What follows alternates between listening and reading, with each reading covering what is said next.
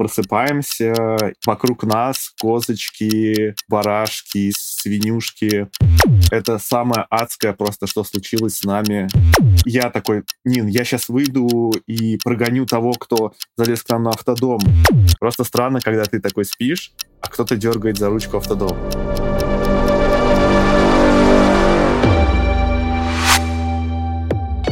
Всем привет! Это подкаст не о дизайне, где мы говорим с дизайнерами не о дизайне, но и о дизайне говорим тоже. И сегодня мы будем разговаривать с э, воробушками, с Колей Ивановым и Ниной Макеровой. Привет, привет. Это мы, еще и с лапкой. А еще есть лапка. Ей уже сколько? Скоро будет 11 месяцев. Уже взрослая. Вот в конце октября. Ничего уже, себе. Да. Такая большая, такая маленькая. Это она.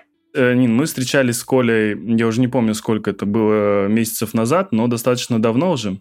Вы еще тогда никуда не поехали и еще даже не купили, по-моему, автодом. Но расскажите, во-первых, э, как прошла вот эта поездка за домом? Я знаю, что вы куда-то далеко же ездили за ним. Да, ну мы не так далеко ездили. Мы выбирали, наверное, весь 21 год, начало 21 года. Поняли, что лучше не спешить, вот, и не брать автодом в Москве, как бы это не хотелось сделать на выставке на ВДНХ. И мы решили, как поискали, Коля нашел классного, как бы вас назвать, агента или кто он? Дилера. Продавца автодомов, блогер, да. И мы съездили за автодомом в Калининград. Прилетели, посмотрели. Причем это было классно, то, что мы вышли из аэропорта в Калининграде. Вот, и такие стоим на стоянке. Коля говорит, вроде за нами приедут. Я такая, ну окей, думаю, ну такси, наверное. И просто такое видно, там большая парковка достаточно, и там все одноэтажные машины, так назову. И за нами просто подъезжает издалека автодом. И мы поняли, что это за нами, и это наш.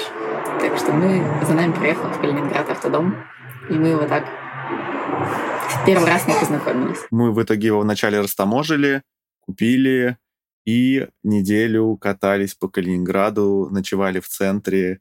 Это прям очень крутые впечатления, когда ты первый раз в автодоме, еще не можешь адекватно им управлять и чувствовать габариты, а уже как бы такие супер впечатления, когда ты стоишь вот прям в центре Калининграда, выходишь и идешь за продуктами. Слушай, а вот вы думали же о безопасности, наверное, как это ночевать в автодоме, зная, что, ну, типа, вот уже вот здесь люди ходят, и а вот здесь через окошечко спите вы. Я думаю, что к этому привыкаешь. Слушай, и то же самое хотел сказать. Ну, то, что это для нас сейчас очень нормально. Для нас, наоборот, это такой плюс.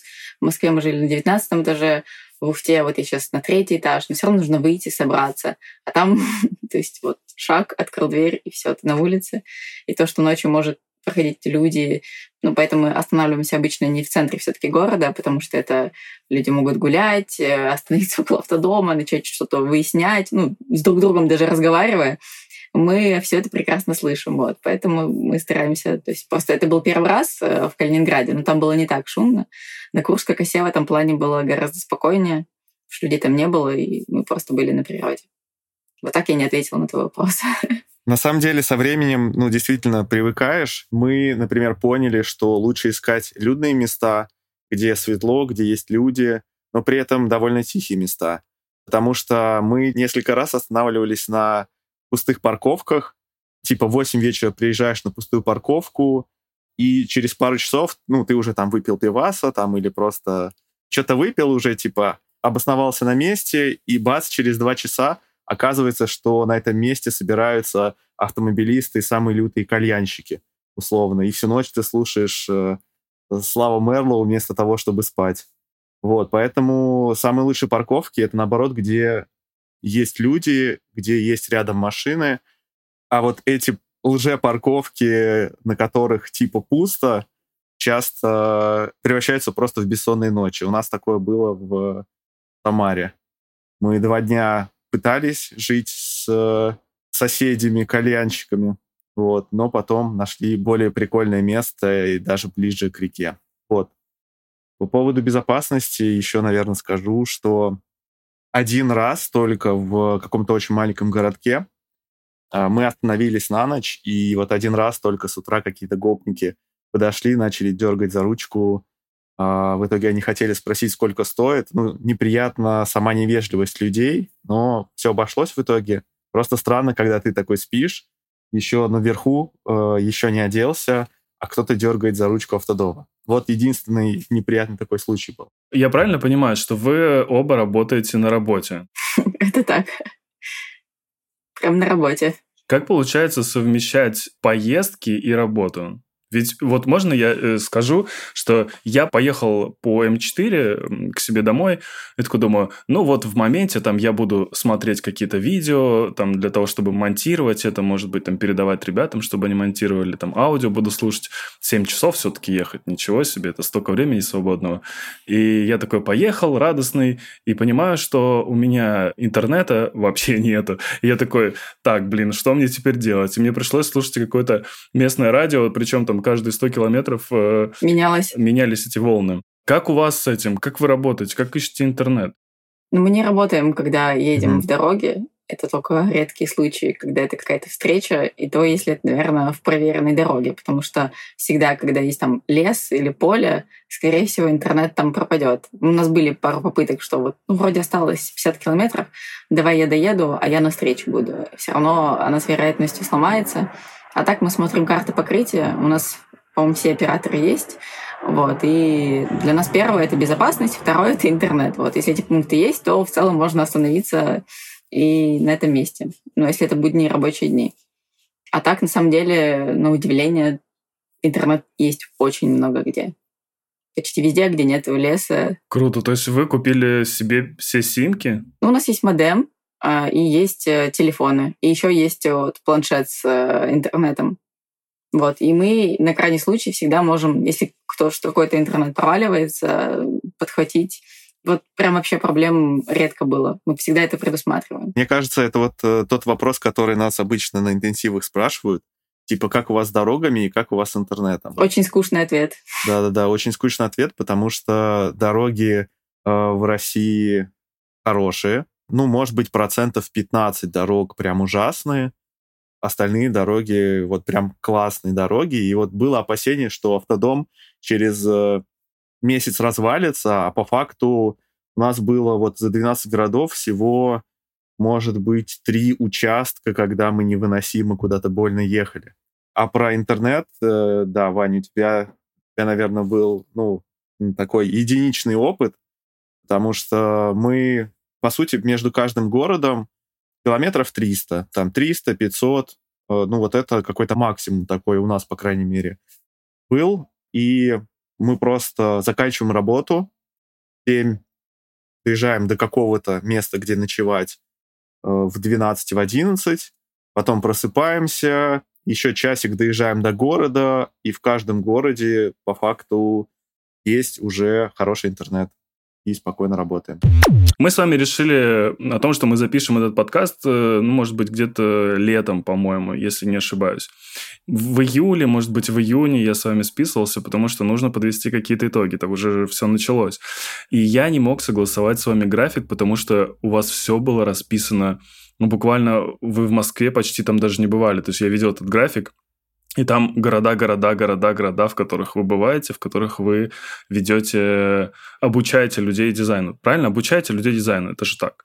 Расскажите, как сформировался вообще этот график и как люди встречают вас в городах? Мы хотели составить график э, с момента, как мы сделали опрос в феврале, в январе. Потом мы все это как-то откладывали, откладывали. Потом Коля э, взял карту заявок, раскидал вот на карте, где были там по видам заявок, у нас было их три типа. Кто просто хотел нас видеть и кто приглашал нас, э, был готов помочь э, с организацией. Вот. И в какой-то один день я просто села, и Коль говорит, давай сделаем этот таймлайн. И я сделала в мае таймлайн до конца года. То есть у нас, в принципе, он есть, но вот э, в сентябре он немножко видоизменился. Но вот я, наверное, впервые в жизни делала такой ганта таблицу, где было расписано каждый, ну, понедельно с мая до конца 22 года. Плюс мы, как бы, у нас есть партнеры, кстати, вот МТС, я так понимаю, и твой, и наш партнер. Нам нужно было ребятам что-то пообещать, а, чтобы составить договор, поэтому мы сделали гант с маршрутом, и на его основе составили наш договор, нашем Ганте было прописано там каждая активность до конца года, не только офлайн, но и еще и онлайн. Поэтому так примерно сформировался список городов, и это было примерно три, два города в месяц. Вот смотрите, у вас же там очень много маленьких городов. Есть и большие города. Где лучше всего встречают и как встречают вообще? То есть, ну, сколько народу обычно приходит и что это за ребята? Как встречают, зависит, естественно, от э, компании, команды. На самом деле, не могу вспомнить, чтобы нас где-то встречали холодно. Везде это приятные впечатления. Нас везде ждали, и мы приезжали порой не как будто в гости, а некоторые города оставили впечатление, что мы к родственникам приехали и уже давно их знаем. И это такое тоже классное впечатление. Просто не могу не сказать, что вот один из самых маленьких городов, который был в нашем маршруте, это Базалук. Вот, и он нас еще при нашем опросе покорил, потому что там живет прекрасная Аня. И большой привет, потому что она умеет привлечь внимание, и она классный специалист по поводу, как бы это назвать, как развивать города, как э, сводить людей, как находить, ну, вот, вот этот важный навык, который вот сложно его назвать каким-то одним словом, но благодаря в том числе ей мы приехали в Бузулук, и он нам очень запомнился. И на самом деле произошло так, что вот эта Аня э, заспамила наш Инстаграм, попросила знакомых, э, типа, написать в комментариях «приезжайте в Бузулук», пообещала нас накормить, кстати, исполнила обещание. Вот, поэтому вот мы не могли устоять те города, куда мы приезжали, люди конкретно назвали и конкретно в заявке оформляли, выбирали пункт «готовы помочь». То есть это ребята, которые хотели, чтобы к ним приехали дизайнеры, и поэтому проблем никаких не было, все встречали супер тепло. Если бы, наверное, мы сами приезжали, все сами организовывали, было бы и больше усилий с нашей стороны, не знаю, как мы совмещали бы это с работой. А так мы приезжали, по сути, на готовое, и крутые локальные команды все за нас организовывали. Расскажите, о чем вы рассказываете на интенсиве? Открывать интенсив Коля всегда. Да, ну давай тогда по такому сценарию пройдемся. На самом деле контент чуть-чуть меняется от города к городу. И, кстати, аудитория сильно зависит от того, кто организует мероприятие. Если организует мероприятие локальная команда дизайнерская типа Red Color, то к нам приходят больше дизайнеры и студенты дизайна. Мы рассказываем чуть более сложные вещи.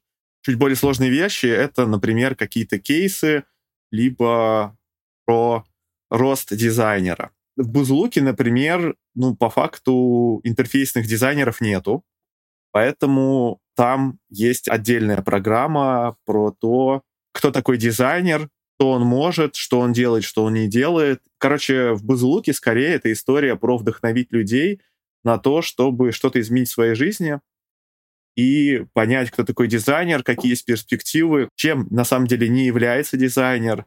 И, в общем-то, отвечая на твой вопрос, мы программу меняем от города к городу, когда понимаем, к кому мы едем. Когда регистрация проходит, мы уже имеем какой-то портрет, и приезжая, мы понимаем, что так, ну тут люди, им тут каждый день рассказывают про дизайн, давайте расскажем какой-то свой там кейс работы, чтобы как-то дополнить их опыт. Или вот, а вот тут приходят э, ребята, которые просто э, не знают, чем по жизни заняться. Поэтому давайте расскажем, кто такой дизайнер.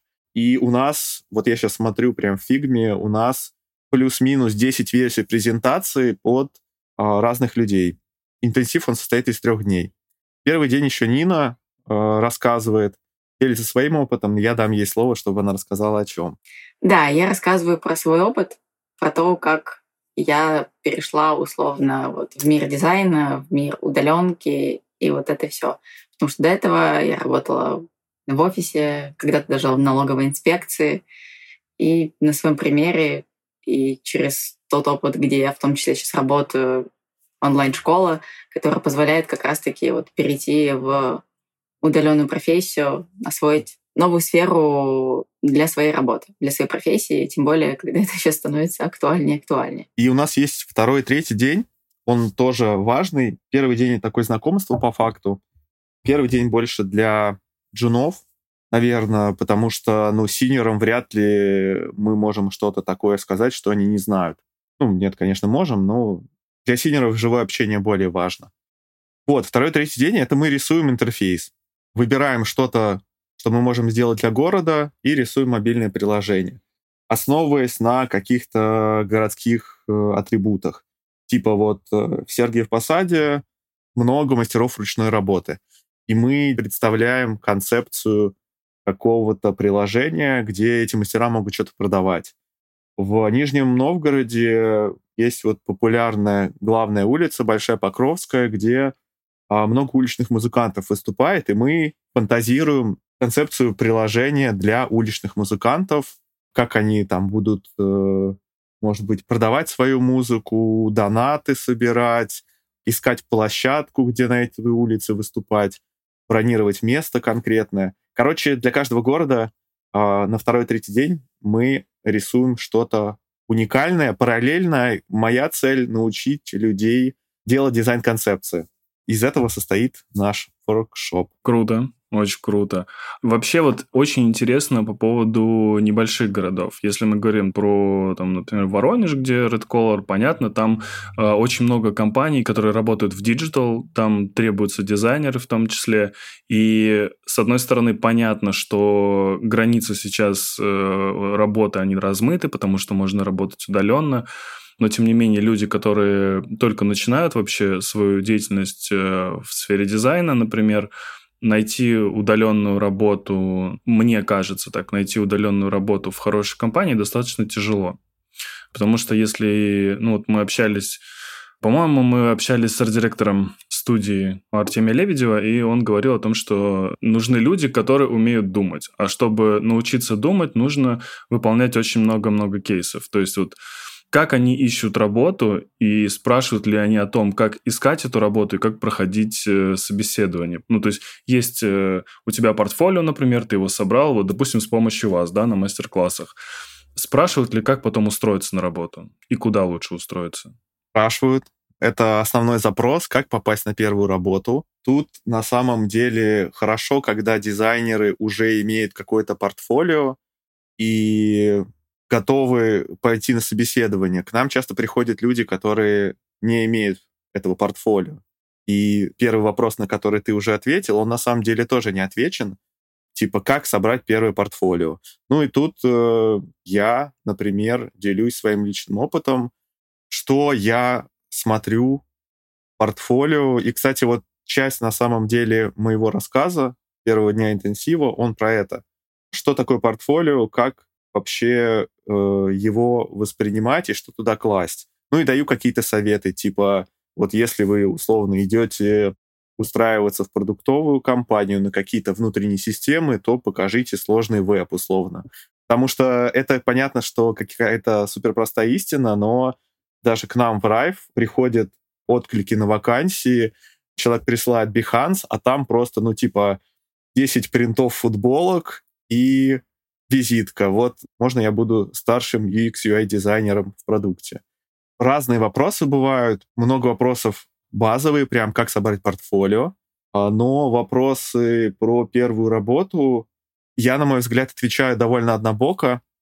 Идите, там, копите какое-то количество денег, чтобы идти за почти бесплатно работать в студию, покажите свои горящие глаза, там вас всему научат, через год вас будут в любую компанию хотеть, если вы там будете продолжать развиваться, будете такими же замотивированными.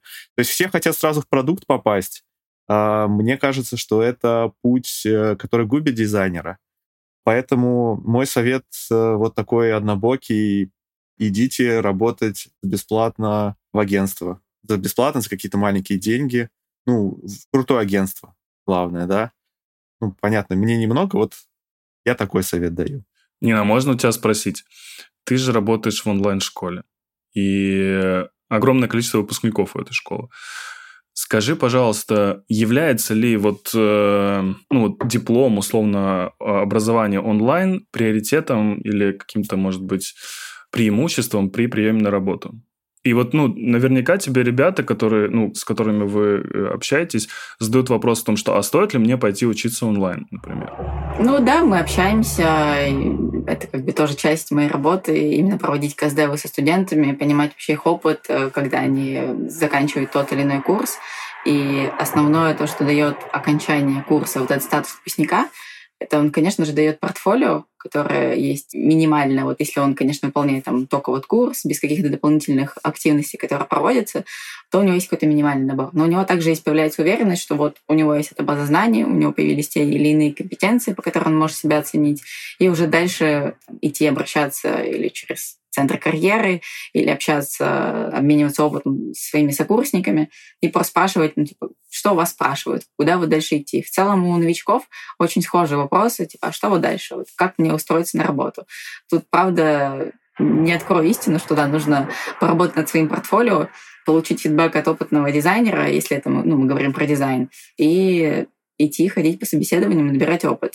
Если не пробовать, ну, ничего не получится. Тут нужно делать как и во всем. Мы еще на интенсивах, мы с Ниной вместе а, немного развенчиваем миф о том, что если ты пройдешь какие-то курсы, то ты завтра а, устроишься на работу. Ну, то есть сейчас в целом люди не понимают роль курсов. Ну, то есть роль курсов направить человека, помочь ему там определиться в профессии, и чтобы он наработал какой-то необходимый минимум, и дальше шел свободное плавание. К нам приходит много ребят, которые типа такие, у, Skillbox, э, почему вы плодите каких-то там странных э, дизайнеров, которые ничего не умеют.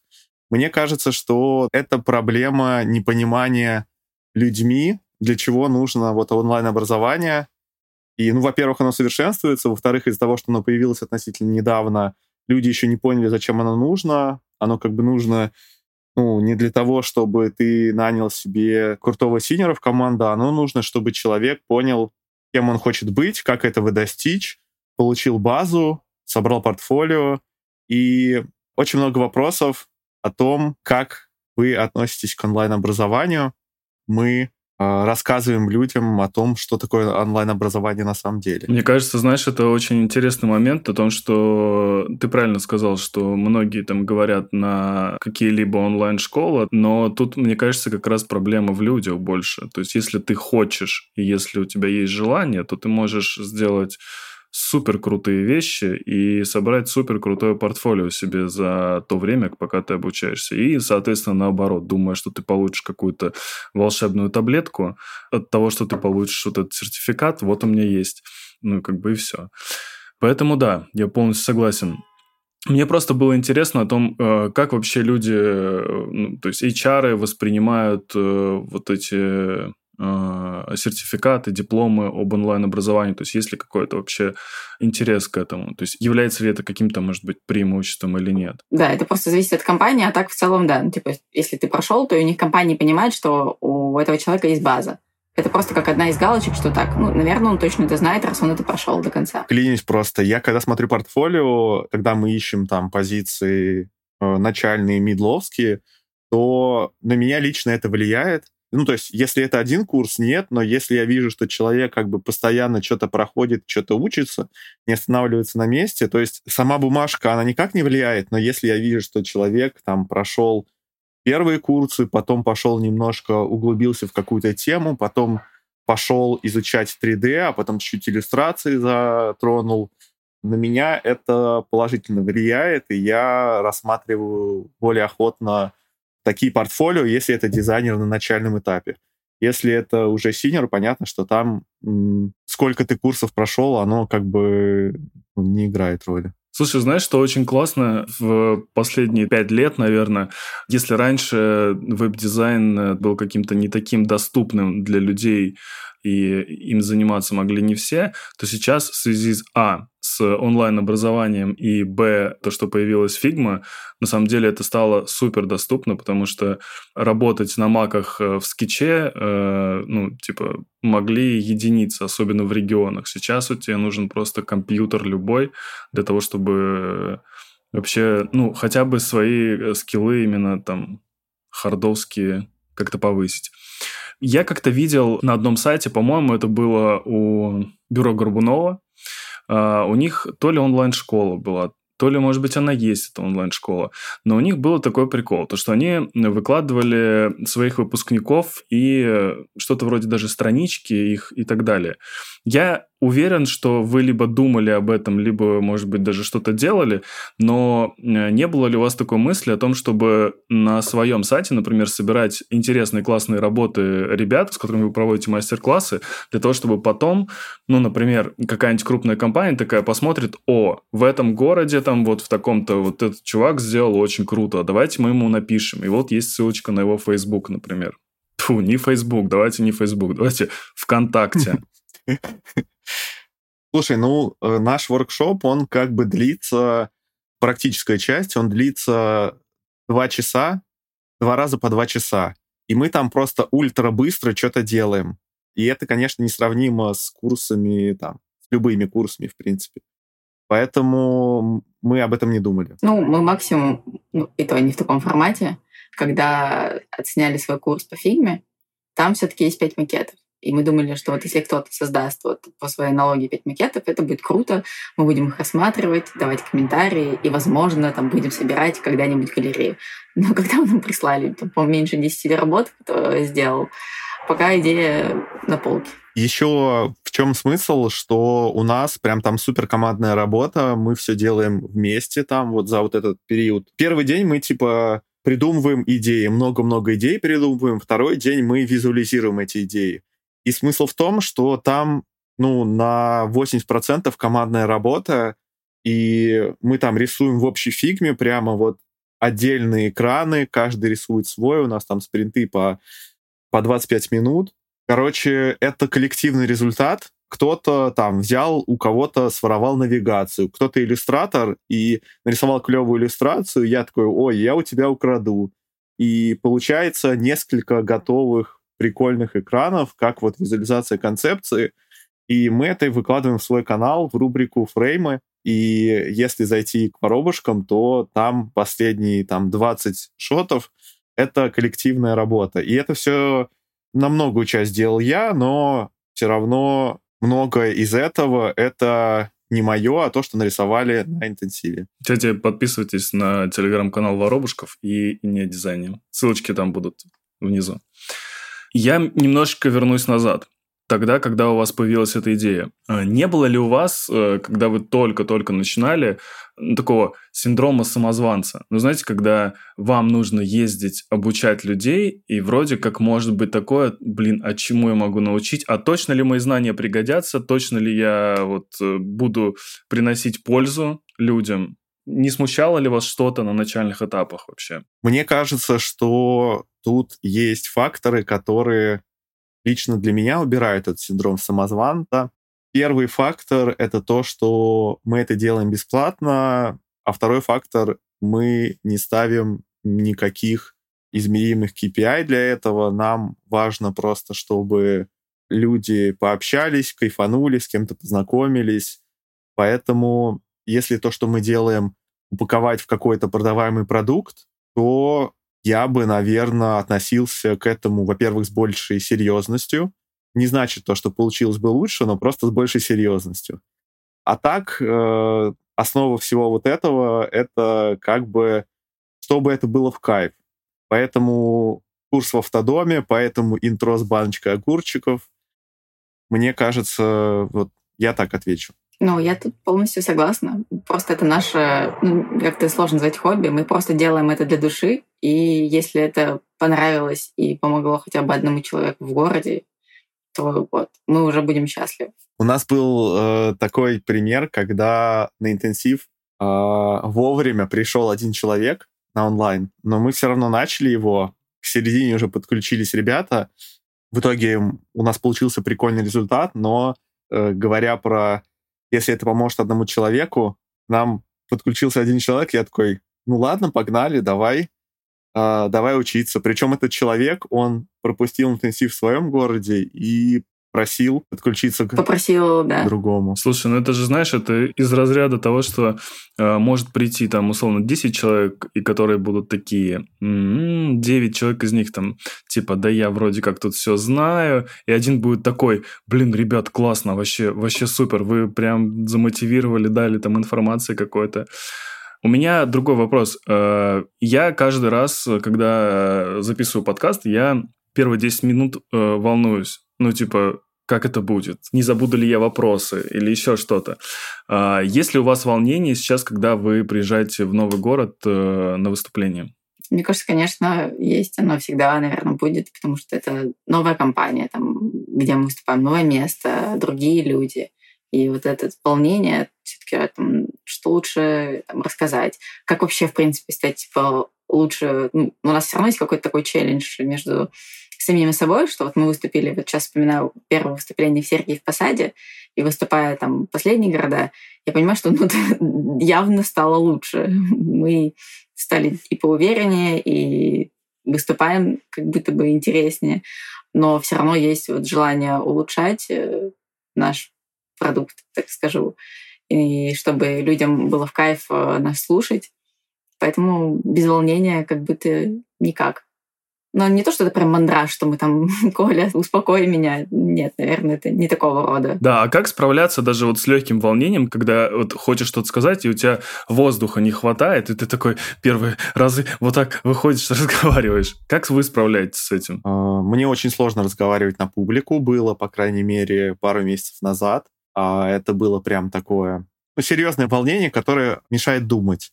Ты стоишь такой и как бы больше волнуешься, чем думаешь о том, что сказать. Пока единственный лайфхак, который мне помогает, это за час приходить в аудиторию и видеть, как все эти люди заходят, здороваться с ними, общаться о чем-то, давать им какие-то типа ожидания, что сегодня будет. То есть, если вот, опять же, мы приезжаем в какой-то город, мы примерно 30% аудитории уже знаем, кто будет, потому что это вот дизайнеры какой-то компании, а, допустим. И мы с ними там уже сходили в бар до интенсива, уже о чем-то поговорили, уже поделились своими макетами, поэтому для меня способ познакомиться с тем, кто будет слушать заранее, как можно больше узнать и ближе, а, и тогда волнения практически нету. Ну и плюс это знакомство помогает вставлять в презентацию там определенные слайды, уже говорить про какие-то похожие темы или вот про одну тему, там, о чем мы сегодня говорили или вчера говорили, и аудитория от этого а, ну, как бы теплее нас воспринимает, что у нас не какая-то такая холодная презентация, которая подходит абсолютно каждому городу, за исключением пару раз, когда Коля путал города. Мы уже приехали в другой город, он говорил, будущий город или прежний город. Но и все равно это как тоже такой один из популярных советов, не переживать за то, что ты ошибся, а, ну, типа, честно признаться аудитории, типа, ой, что-то накосячили, типа, или ой, мы волнуемся. И вот это такое честное признание помогает тоже, ну, типа, аудитория такая, а, ну, ничего страшного, да, она к тебе а, становится более лояльной, если была там, напряжена из-за тебя, из-за того волнения. И тебе тоже становится легче, ты такой немножко отпускаешь вот этот вот эту серьезность, вот эту сдержанность. И ты такой, да нет, все просто, мы тут собрались вообще-то хорошо время провести, а не волноваться.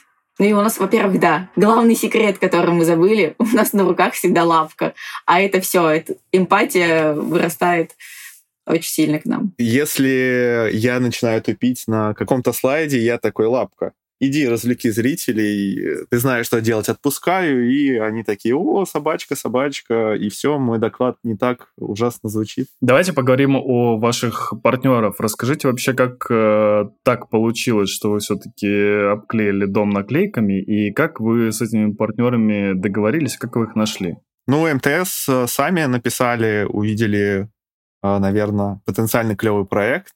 Мы подсвязались с э, Никитой это... Community lead. Community lead, да. В общем, да, Никита нам написал, мы пообщались, рассказали, что будем делать, что планируем, какой у нас план. В общем, и договорились, что они будут нашими партнерами. АИС, э, ну, понятно, мы там работали с Ниной, я сколько, 8 лет, Нина 2 года, по-моему, да? Мы там познакомились, да. В общем, я погулял с Женей Ифановым, младшим партнером АИС, э, в нескучном саду погуляли, пообщались э, и просто решили, давайте мы будем друг друга репостить и поддерживать. Ну, а с э, Russian Design Cup у нас, в принципе, схожая миссия развивать дизайн сообщества. И просто с Митей Осадчуком решили, что они будут нашими партнерами. Сколько городов вы уже объехали и сколько у вас сейчас в планах? А у меня, кстати, открыто. С интенсивами 12, А так, я думаю, что больше 30. А наши планы? Ну, наши планы пока в подвешенном состоянии. Я сейчас в Ухте, на своей родине с родителями, и заодно буду практиковаться вождению на механике. У меня уже давно есть права. Просто я вот с того момента, мне кажется, как их получила, так и не водила. И буду сейчас тут вспоминать навыки вождения. Так, а почему на механике? А потому что Коля. Потому что у нас автодом на механике. Ага, ты хочешь э, тоже водить. Не то чтобы хотела. Так, и как тебе учиться на механике? Как тебе UX э, механики? Да, главное попробовать, и, ну, в смысле, начать, и там уже вот, и оно все едет и катится. Нет, я просто к тому, что... А ты, Коля, не будешь говорить, почему я это делаю? Я к этому подводила. В общем, мы с Ниной решили немножко изменить маршрут, и после Уфы поехали кататься по Казахстану, и тут выяснили, что у меня права а, закончились через день после въезда в Казахстан. Поэтому а, мы сейчас в таком подвешенном состоянии. Нина полетела в Москву, а потом в свой родной город, чтобы вспоминать, как кататься. У нее есть уже права, но нужно вспомнить, как ездить на машине. А она, наверное, станет нашим водителем пока, потому что у меня нет прав. Э, наши планы — это пока кататься по Казахстану и устроить, возможно, интенсивы, если у Нины получится водить нашим домом. Окей, Нина, ну вообще, мне кажется, что у тебя все получится. И знаешь, в этом даже будет какой-то определенный шарм. Ну, типа, мне кажется, это очень здорово и хороший опыт.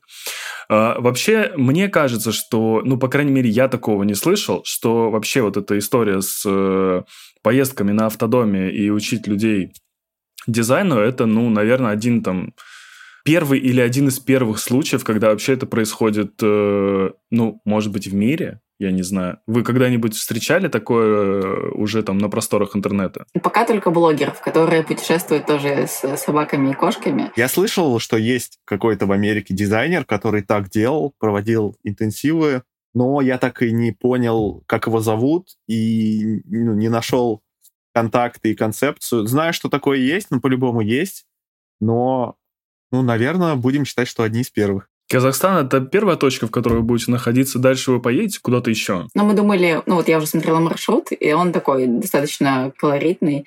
А дальше это Узбекистан, по-моему, Кыргызстан, и потом Иран, и дальше вот... Грузия, Турция. Как-то хочется, да, вот так вот проехаться вдоль Каспия и в Европу. Мне кажется, это будет сейчас сумасшедший красивый маршрут, который вам обязательно нужно снимать просто. Звучит, по крайней мере, очень здорово. Ты продолжаешь сейчас э, работать в Райфе, а Нина продолжает работать в скиллбоксе. Какие планы относительно работы? Вы, ну, я так понимаю, вы не собираетесь ничего менять, вы также будете продолжать делать дизайн и обучать людей? Да. Компании очень поддерживают э, удаленных работников, вот, и Колина, и моя.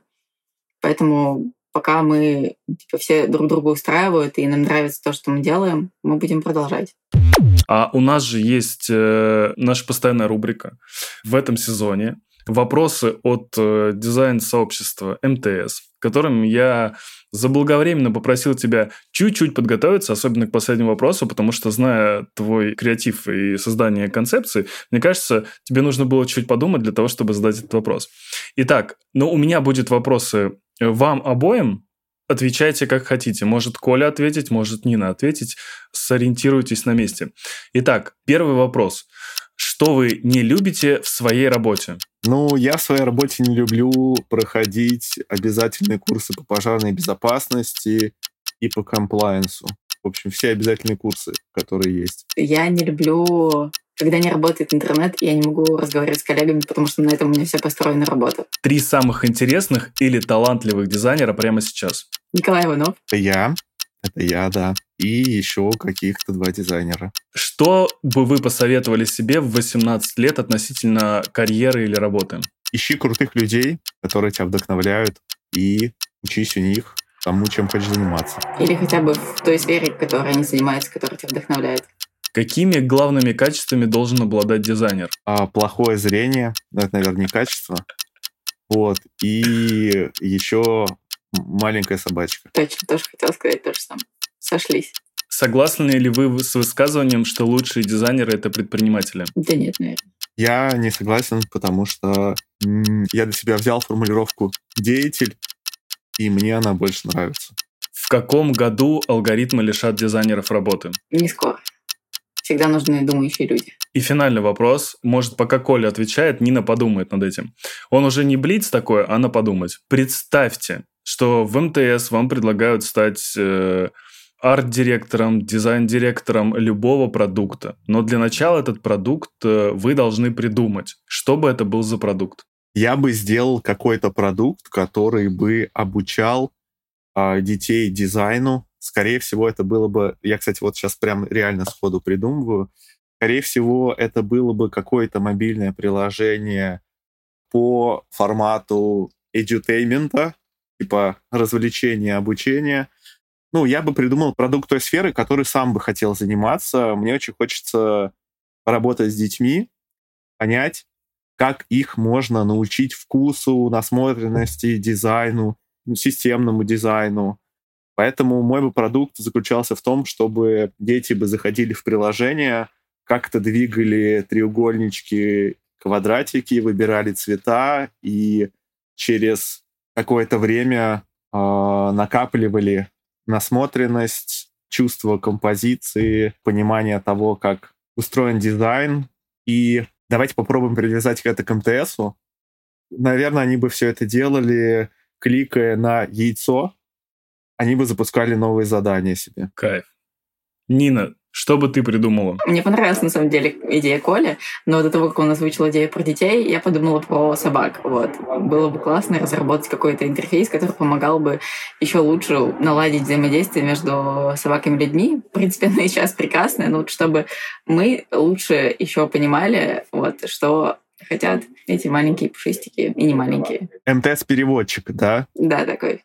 Типа ты говоришь что-то, а он э, собаке гавкает. Ну, вот в каком-то, да, виде, чтобы улучшить эту коммуникацию, да. И финальная история про шишку, как я понимаю.